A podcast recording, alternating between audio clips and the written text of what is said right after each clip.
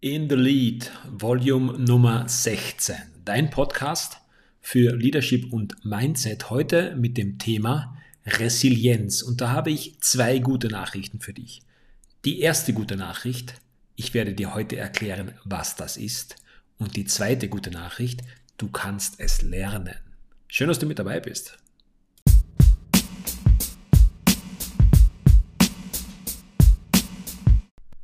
Was ist Resilienz? Resilienz beschreibt die Stärke, mit Krisensituationen fertig zu werden.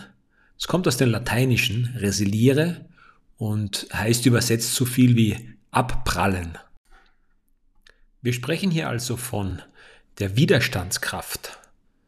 Speziell in Krisenzeiten ist die Widerstandskraft des Menschen gefragt. Wie viel Resilienz haben wir. Es scheint oft, dass es Menschen gibt, an denen alles abprallt, die gegen alles wie immun sind und eigentlich nach jeder Niederlage sehr schnell wieder aufstehen. Und einige Menschen nehmen sich sehr viel zu Herzen und sind schon bei der kleinsten Erschütterung schwer angeschlagen. Eine große Säule von Resilienz ist Optimismus. Wenn ich generell ein optimistischer optimistischer Mensch bin, fällt es mir sehr leicht oder leichter, mit Krisensituationen, schwierigen Situationen umzugehen. Meistens sind solche Krisensituationen solche Situationen, wo wir Angst haben, etwas zu verlieren, sei es den Arbeitsplatz aufgrund einer Krise oder sei es eine Beziehung aufgrund einer Lebenskrise. Ganz wichtig, Optimismus hilft dir dabei. Ebenso ist eine gewisse Akzeptanz sehr, sehr hilfreich im Umgang mit Problemen. Das heißt, man akzeptiert Probleme und Situationen, wie man sie vorfindet und versucht, das Beste daraus zu machen.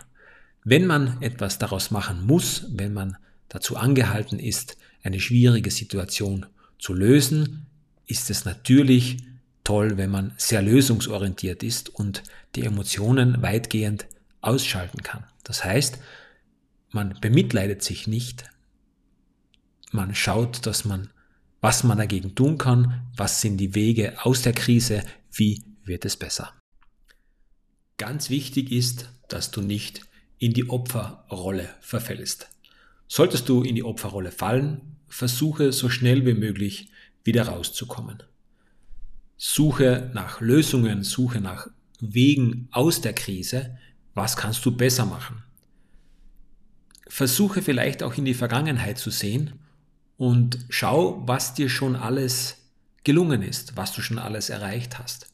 Vielleicht gibt es auch in deiner Vergangenheit einen Punkt, wo du eine sogenannte Krise hattest und diese als Chance umwandeln konntest.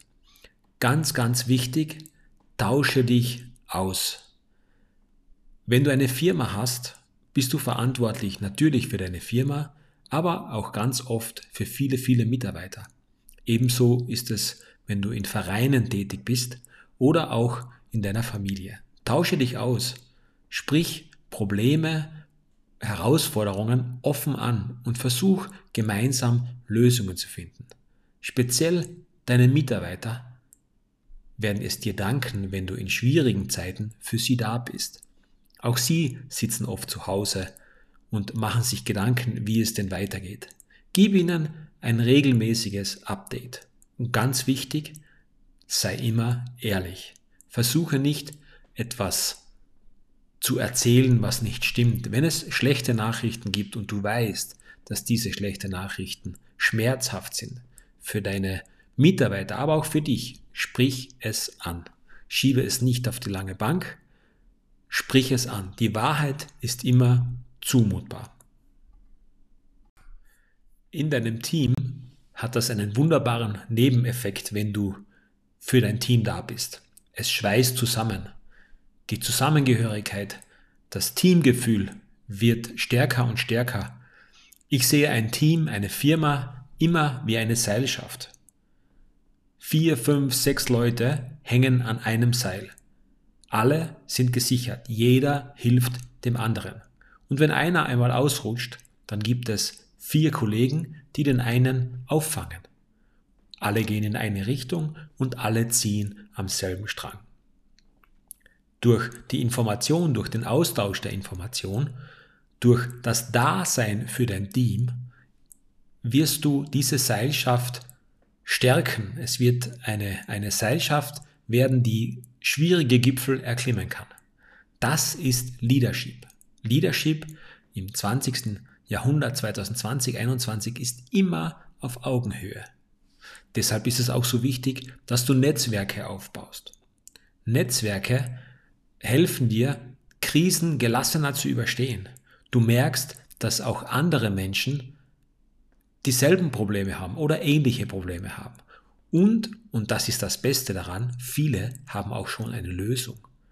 Oft ist sie vielleicht für deinen Bereich nicht anwendbar. Jedoch sehr oft kann es sein, dass du wichtigen Input erhältst. Dich hinsetzen, zuhören und lerne, was andere aus schlimmen Situationen bereits gemacht haben.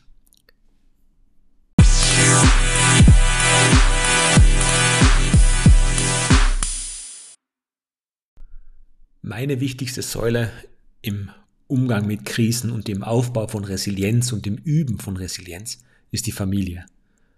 Das ist der Rückzugsort, der dir Kraft geben muss. Hier wirst du bedingungslos geliebt und du musst bedingungslos lieben. Speziell Kinder müssen Resilienz lernen und üben. In einer Leistungsgesellschaft ist es umso wichtiger, die Leistung vom Persönlichen zu trennen. Ein Fünfer in der Mathematik-Schularbeit.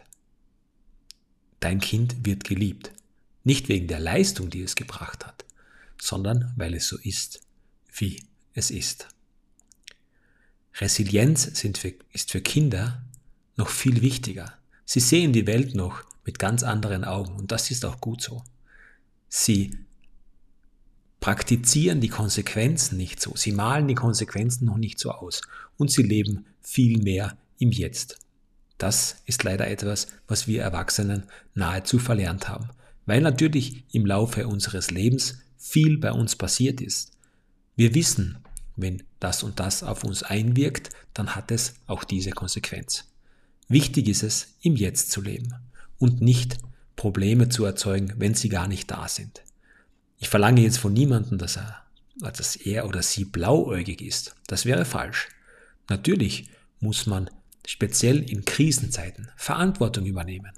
Man muss keine Schuldgefühle haben. Zu sagen, was kann ich machen? Probleme erkennen und an einer Lösung arbeiten. Wichtig ist es, auch einen Blick in die Zukunft zu werfen. Wenn ich Probleme aus dem Weg gehen kann, vielleicht Probleme lösen kann, bevor sie wirklich entstehen oder zu einem großen Problem werden und im Keim schon erstickt werden können. Das ist meine große Herausforderung. Und auch das muss ich versuchen in positiven Zeiten zu sehen. Sowas nennt man Krisenmanagement. Das heißt aber nicht negativ zu denken. Wir müssen immer positiv bleiben. Jedoch Situationen, die sich entwickeln, auch einmal kritisch beobachten und vielleicht einmal darüber nachzudenken, was ist, wenn es ins Negative kippt. Positiv bleiben und natürlich nicht überall ein Problem hineinprojizieren. Wichtig, Probleme erkennen, wachsam bleiben, einen klaren Kopf behalten. Achte genau, welche Pflanze du in deinem Leben gießen möchtest. Gießt du die Pflanze Krankheit und sie beginnt zu wachsen, dann wirst du krank, noch mehr krank, sterbenskrank, todkrank. Das kannst du immer weiter steigern. Gießt du das Pflänzchen Gesundheit, so kannst du es auch steigern. Auch diese Pflanze wächst genau gleich wie die Pflanze Krankheit. Und wenn du die gesunde Pflanze gießt, hast du Gesundheit, viel Gesundheit, riesige Gesundheit, kerngesund. Auch diese Pflanze wächst. Das kannst du überall machen. Bei Reichtum, bei Erfolg. Alles, was du gießt, wo du Aufmerksamkeit hinlenkst, wo du Aufmerksamkeit schenkst, das beginnt zu wachsen. Eines muss uns bewusst sein. Unser Wachstum beginnt nur oder findet nur statt, wenn wir eine Niederlage erleiden, einen Misserfolg.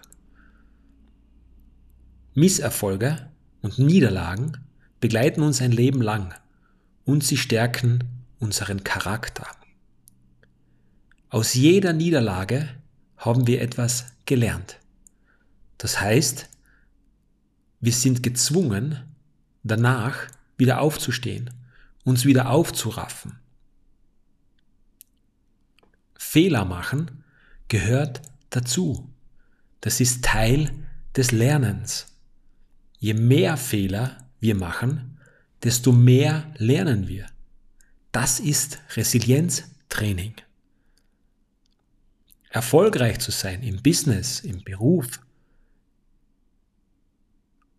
hat eine einzige Sache als Grundlage. Es ist einmal mehr aufstehen wie hinfallen.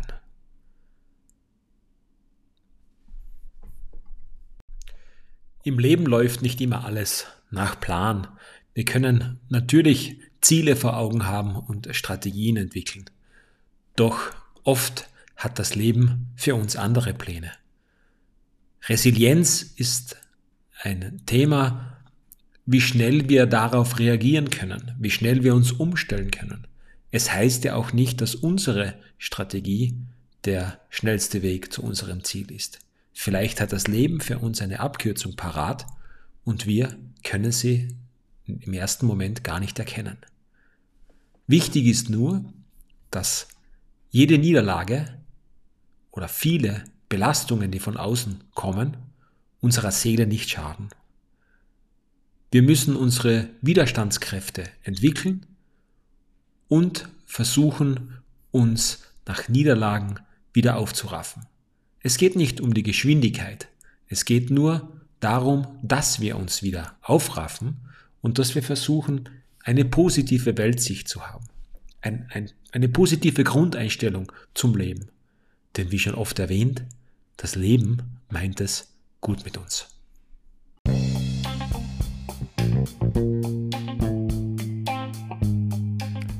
Zum Abschluss fällt mir noch ein Kühlschrankspruch ein. Wenn wir schon denken müssen, dann wenigstens positiv. Wenn du Unternehmer bist oder ein Team führst, möchte ich dir einen guten Tipp für Krisenzeiten mitgeben. Ein richtiger Leader wird in Krisenzeiten für sein Team da sein und wird vorangehen. Er wird die Fahne in die Hand nehmen, das Zepter in die Hand nehmen und wird die Parade anführen. Jetzt heißt es, was kann ich für mein Team tun? Vielen, vielen Dank, dass du wieder mit dabei warst. Ich wünsche dir viel Kraft, alles, alles Gute. Bleib großartig. Bis zum nächsten Mal.